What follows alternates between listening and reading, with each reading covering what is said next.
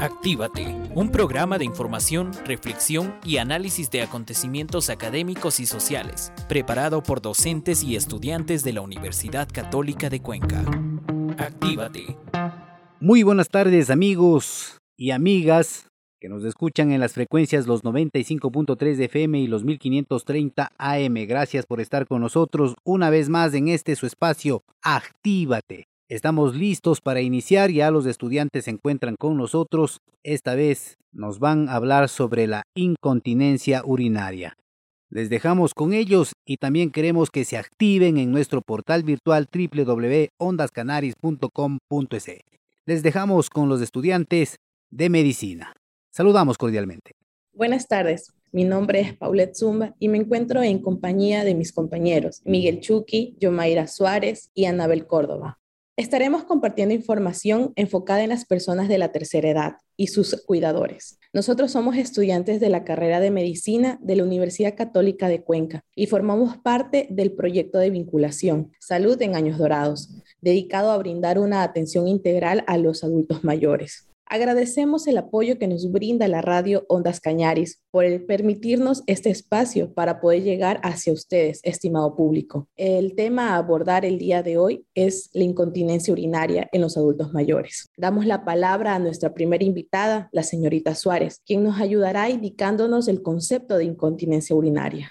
Por supuesto, decimos que la incontinencia urinaria es la pérdida del control de la vejiga o la incapacidad de controlar la micción, es decir, el deseo de ir a orinar.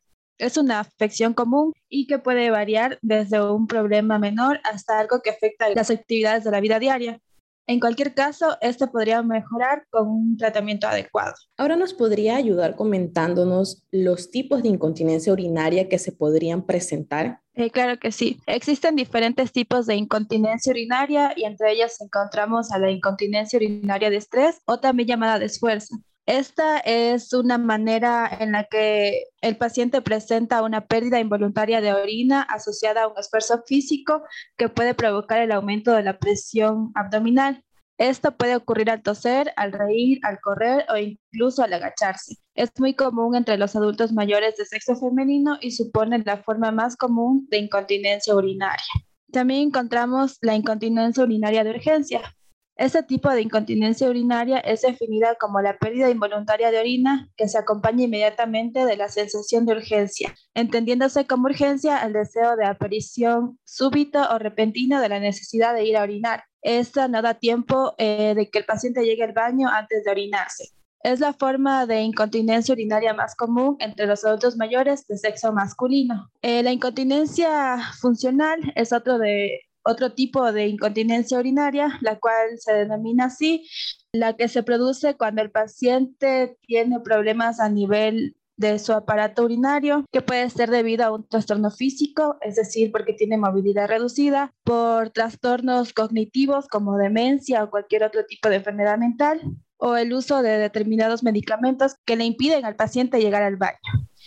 Este tipo de incontinencia urinaria suele observarse en pacientes ancianos en los que pueden coexistir diversos factores como el delirio, la infección urinaria, la atrofia vaginal, factores psicológicos, fármacos, movilidad restringida, exceso de diuresis, es decir, poliuria o impactación fecal. También encontramos a la incontinencia por rebosamiento. También se le llama incontinencia urinaria inconsciente, en la que el paciente se orina sin tener deseo miccionar. Se produce por inestabilidad del músculo detrusor entre la realización del esfuerzo y la pérdida de orina hay un pequeño intervalo de tiempo. Durante la noche, la micción obliga al paciente a levantarse. La incontinencia psicógena es infrecuente, pero se caracteriza por la pérdida involuntaria de orina sin deseo miccional e independientemente de cualquier aumento de la presión abdominal. Este tipo de incontinencia urinaria se presenta solo con grandes volúmenes de orina dentro de la vejiga puede ser consecuencia de una obstrucción en el tracto urinario inferior o por un detrusor acontráctil.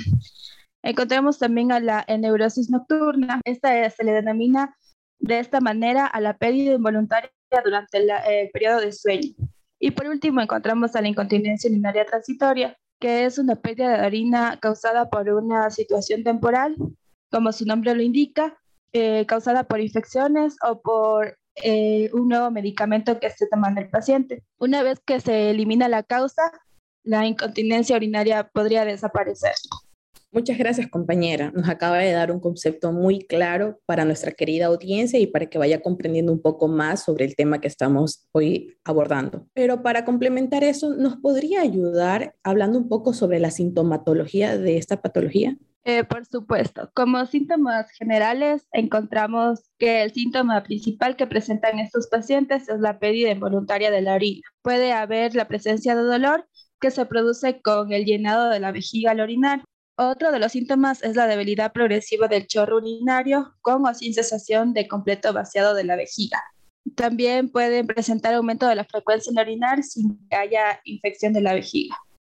Eh, también encontramos a la necesidad de llegar al baño rápidamente y o la pérdida de orina si no se llega al baño a tiempo.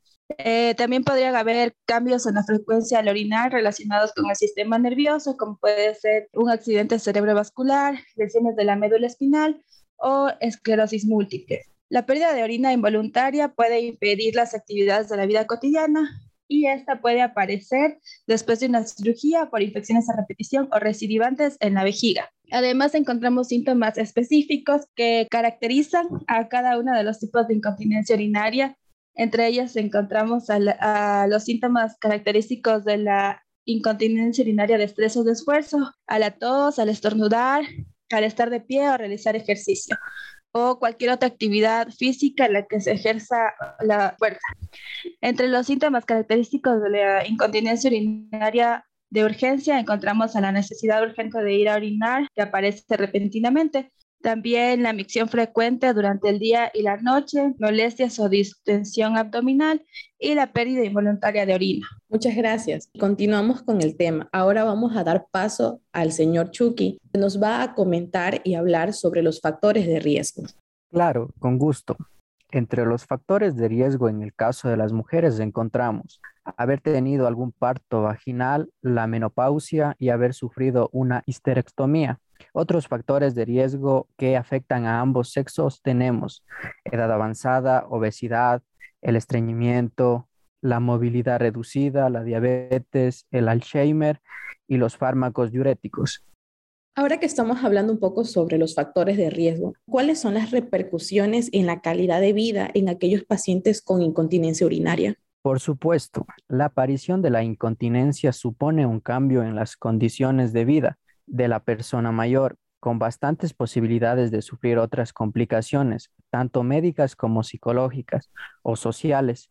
Indudablemente, todas estas complicaciones y la incontinencia por sí sola deterioran de una forma notoria la vida de la persona mayor que la sufre.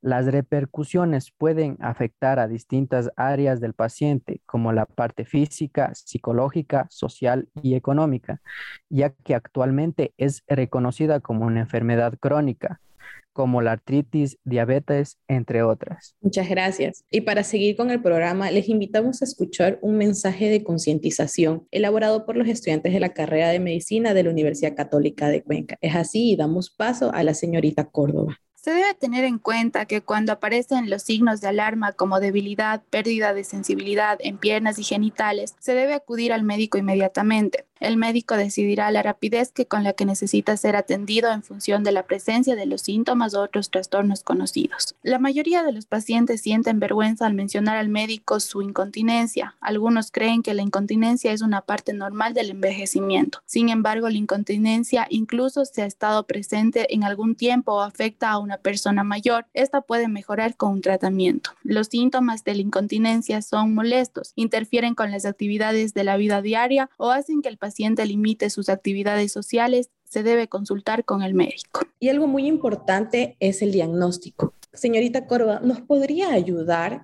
con el diagnóstico de, de la incontinencia urinaria?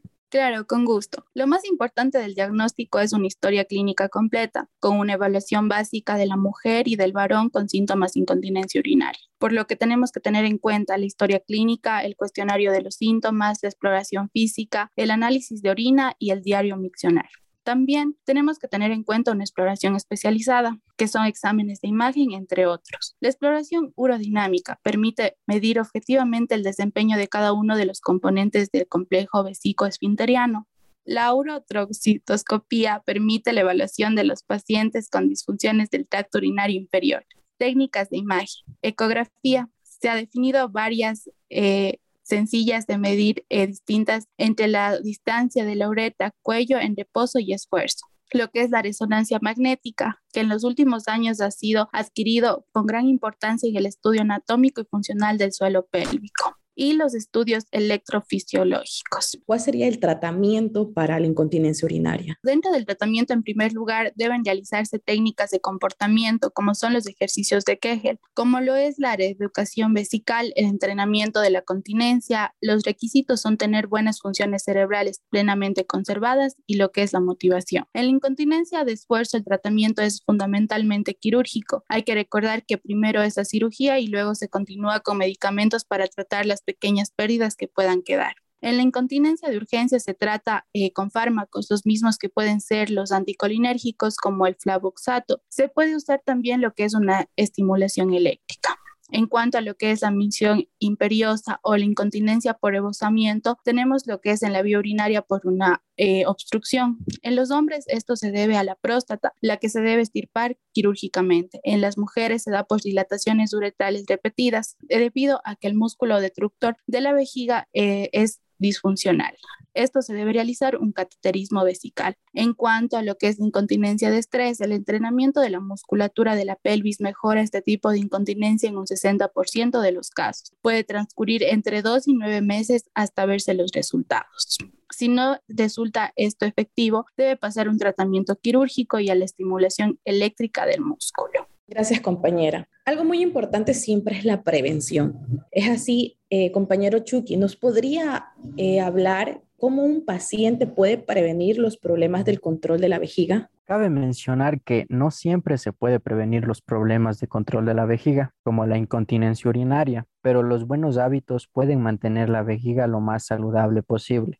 Siguiendo un plan de alimentación saludable, la alimentación saludable puede prevenir factores que aumentan la probabilidad de desarrollar la diabetes.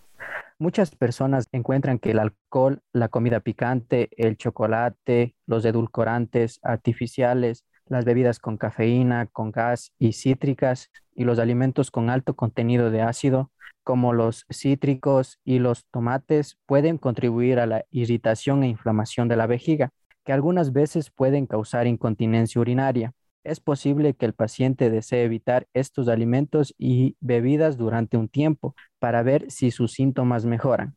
También tomando suficiente líquido. El paciente debe tomar suficiente líquido para que tenga la necesidad de orinar cada dos a tres horas. Si está tomando suficiente líquido, la orina debe ser de color amarillo pálido el paciente debe consultar con el médico sobre la cantidad de líquido que debe tomar con base en su tamaño, nivel de actividad y el lugar donde vive. El agua es la mejor bebida. Sin embargo, si el paciente tiene insuficiencia renal o cardíaca, no debe tomar demasiada agua. También manteniendo un peso saludable. Si el paciente tiene sobrepeso, adelgazar puede mejorar su incontinencia urinaria y mantener un peso saludable puede prevenir este problema. Si tiene sobrepeso, debe consultar con un profesional de atención médica sobre cómo adelgazar comiendo de manera saludable y manteniéndose físicamente activo. La probabilidad de desarrollar incontinencia urinaria y otras afecciones como la diabetes aumenta si el paciente es obeso. Reducir la obesidad puede disminuir la incontinencia urinaria, especialmente en las mujeres. También cambiando los hábitos de micción. El paciente debe ir al baño cuando sienta la necesidad de hacerlo. Con frecuencia las personas retienen la orina porque no es un buen momento para ir al baño. Sin embargo, el retener la orina regularmente se puede desgastar los músculos de la vejiga y es más probable que se desarrolle una infección de la vejiga. Las infecciones de la vejiga pueden causar incontinencia urinaria. Las mujeres deben tratar de relajar los músculos alrededor de la vejiga cuando orinan para que se les facilite la micción. Se debe tomar todo el tiempo que sea necesario para orinar y vaciar totalmente la vejiga. También hay que dejar de fumar.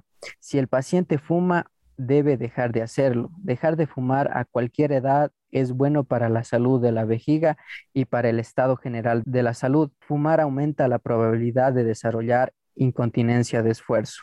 También hay que evitar el estreñimiento. El estreñimiento puede empeorar la salud de las vías urinarias y causar una incontinencia urinaria. Para prevenir el estreñimiento, el paciente debe comer alimentos ricos en fibra como son los cereales integrales, las verduras y frutas. También tomar suficiente agua y mantenerse físicamente activo. También hay que ejercitar los músculos del piso pélvico.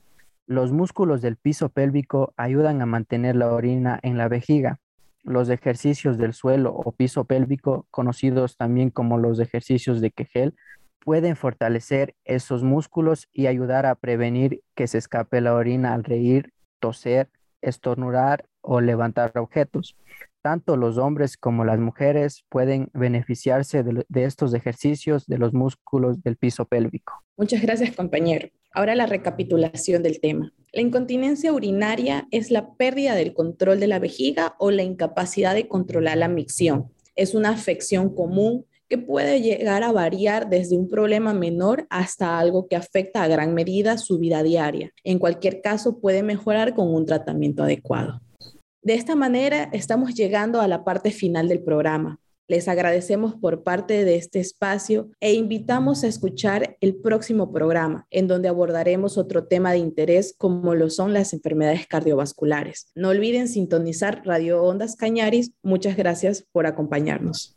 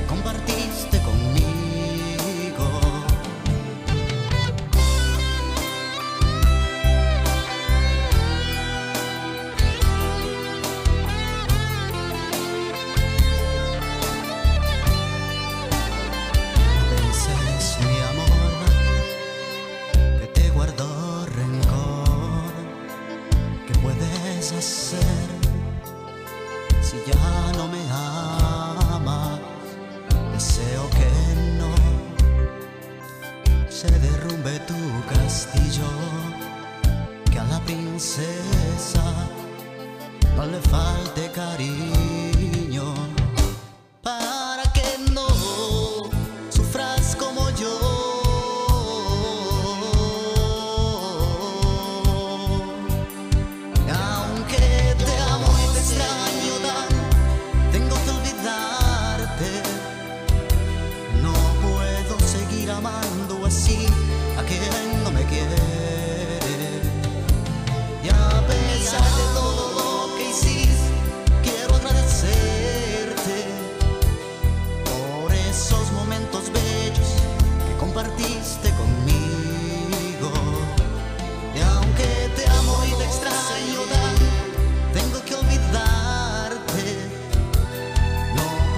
seguir amando así a quien no me quiere. Y a pesar de todo lo que hiciste, quiero agradecerte por esos momentos bellos que compartiste conmigo.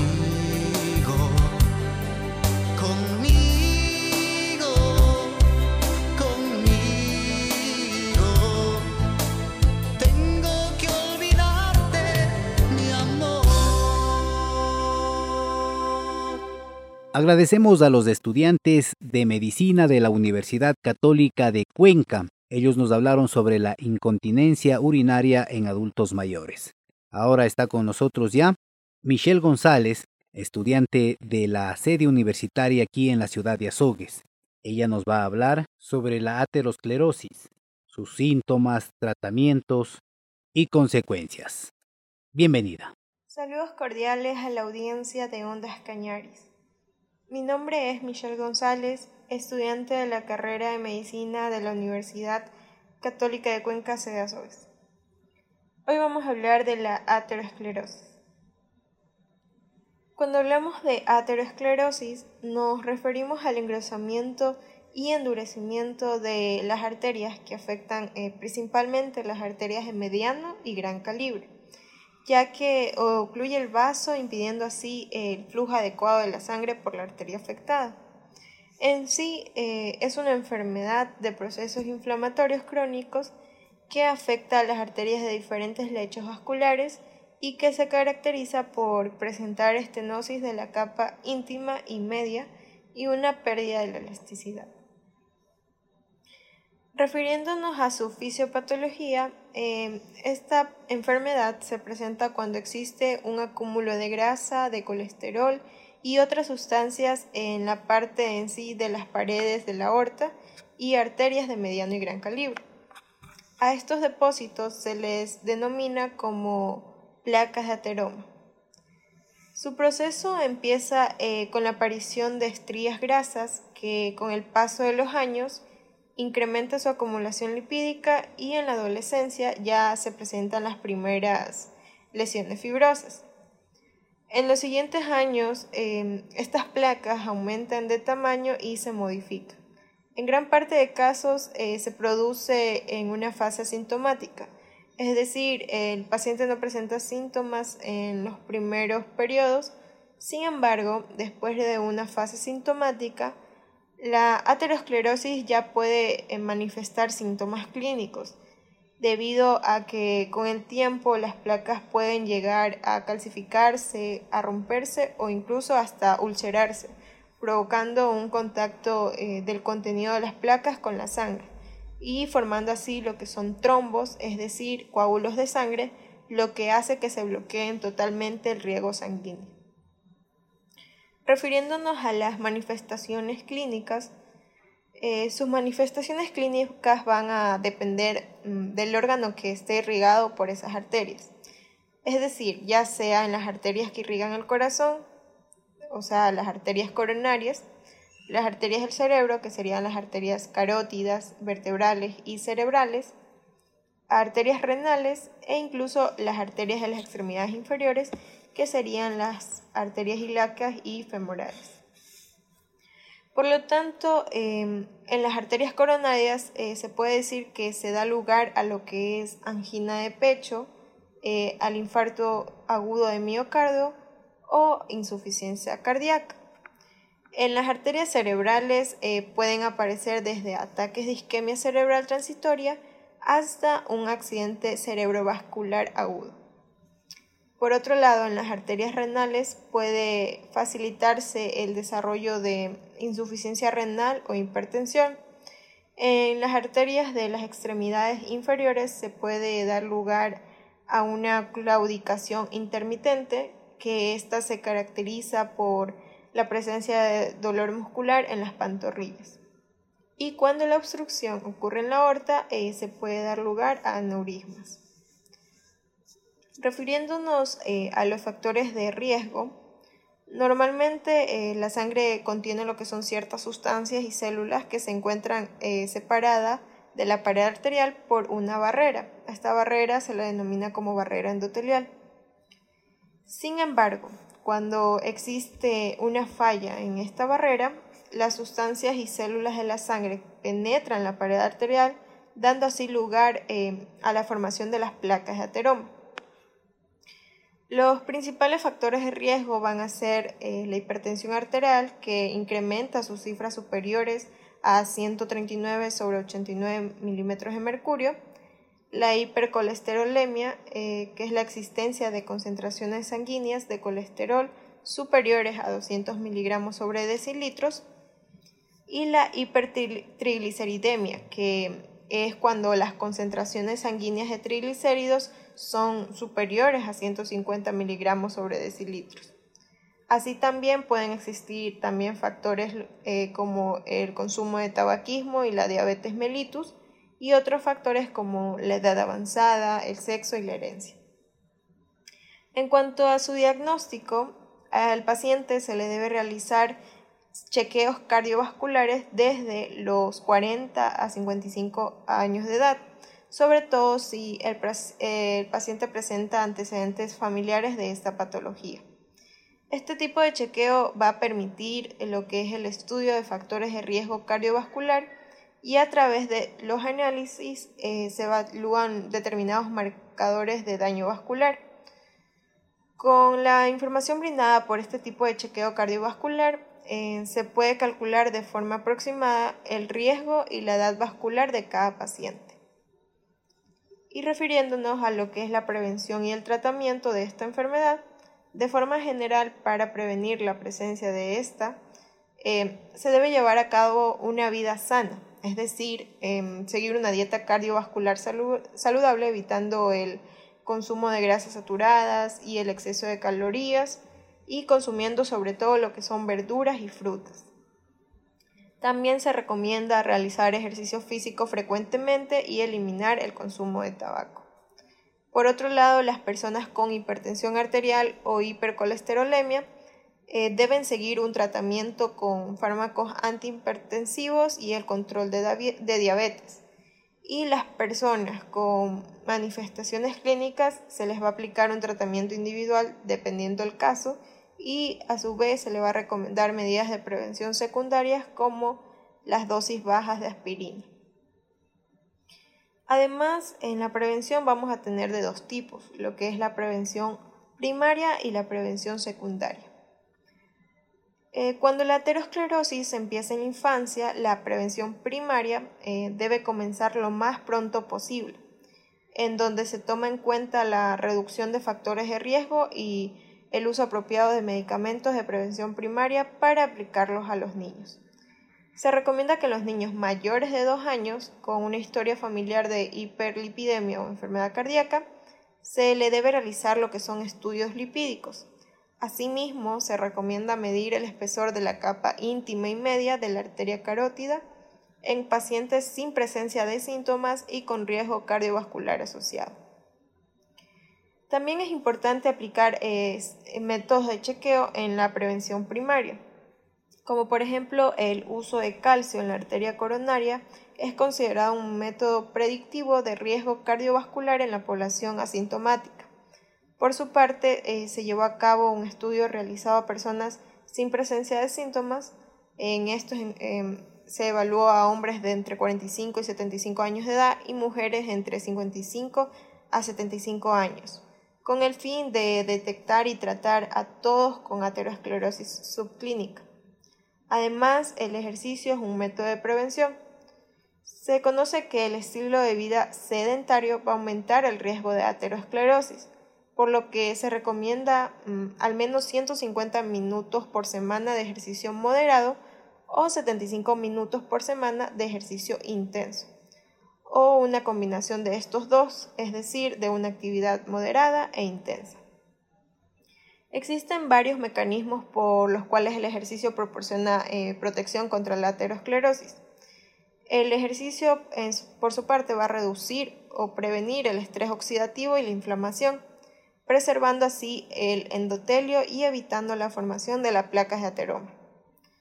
Eh, la, contracción esquelética del músculo durante el ejercicio eh, libera citoquinas antiinflamatorias que van a inhibir la producción del factor de necrosis tumoral alfa en el tejido adiposo. Y por otro lado tenemos a la prevención secundaria, que esta eh, va a ser recomendable para este tipo de prevención y para la disminución de los riesgos en pacientes con enfermedades ateroscleróticas ateroscleróticas, eh, tomar en cuenta los siguientes determinantes, como por ejemplo eh, eliminar el tabaquismo, mantener también la presión sanguínea por debajo de 140 sobre 90 milímetros de mercurio, el colesterol malo por debajo de 100 miligramos de, sobre decilitros y pacientes de algo riesgo debe ser de menos de, menos de 70 miligramos sobre decilitros y el índice de masa corporal de entre 18,5 y 24,9 kilogramos sobre metros al cuadrado. Y por último, el uso de aspirina diariamente. A la audiencia de Ondas Cañaris se le agradece por la atención brindada. Muchas gracias. Actívate, un espacio de información, reflexión y análisis de acontecimientos académicos y sociales, preparado por docentes y estudiantes de la Universidad Católica de Cuenca, ha llegado a su parte final. Les esperamos en el próximo programa. Actívate.